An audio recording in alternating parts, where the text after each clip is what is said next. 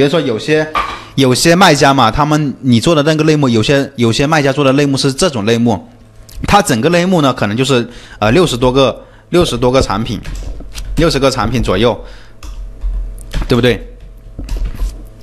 那你这种类目的话，你就传个六十多个就行了，你就没必要说非得要传到一两百个。像有些类目，比如说像什么饰品啊，这这种之类，手机壳这种啊，可能它几千种款式都有，几千个产品它都 SKU 啊，SKU 它都可以上架过来。像对于这种产品呢，你我也不建议你说，呃，上架的太少，对吧？你可以上架个两三百个、四五百个都行，因为你这个产品数量实在是太丰富了。所以这个是没有一个标准，但是呢，我们至少至少嘛，你你。差不多平均下来，我们把所有的类目、所有的你们做的不各种产品平均下来，基本上也有个两三百个，差不多了吧，对不对？特定的行业啊，我上了八百个产品，有人说啊啊，夏天同学说他上的产品乱七八糟的。好，接下来我来讲一下你们要怎么样规划自己的产品那个布局，你你上架产品的时候要要规划好，来怎么规划的呢？我们看一下产品的品类布局。我们先看一下这个导图，我发的这个图啊，市场小的这个品类，就是你市场小的这个产品嘛，我们就算上四十个。当然，这个你不用看那个数量啊，我这里是按两百个标准来的。你看市场中的就是八十个，市场大的就是上这个一百二十个，我是按照两百个数量来来规划的。但是你不用去记这个产品数量，你只要知道我们市场大的那种，我们肯定要多上架一些产品去覆盖。就相当于你看啊，在那种你们当地的城市啊，最火爆的那个街，那那条街，对不对？你开了这个店，比如说你开了一个饭店，或者说开了一个呃零食店、小吃店之类的啊，你开了一个小吃店，你发现这个街上人人流量实在是非常非常的大，你开一家。那肯定还不足以吃掉这个整个市场，你肯定这种这么大的人流量，相当于市场非常大，对不对？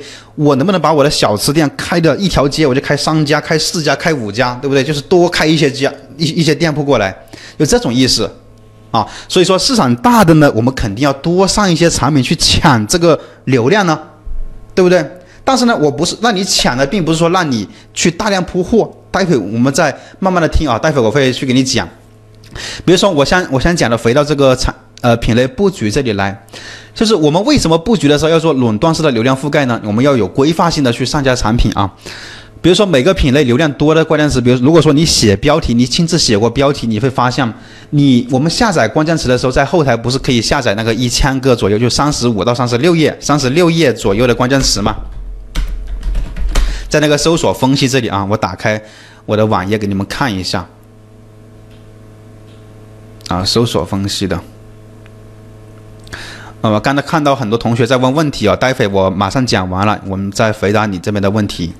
在搜索分析这里呢，我们可以看到啊，我们往下拉一点，你看到了没有？有些关键词有三十八页的，啊，有些是有三十六页的，反正呢就是三十多页，这么多页的关键词在这里，对不对？这么多页的关键词在这里，你基本上能用的词。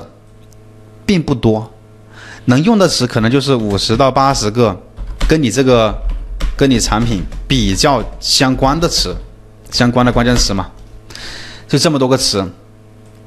OK，我再放大一点，让你们看到全屏啊。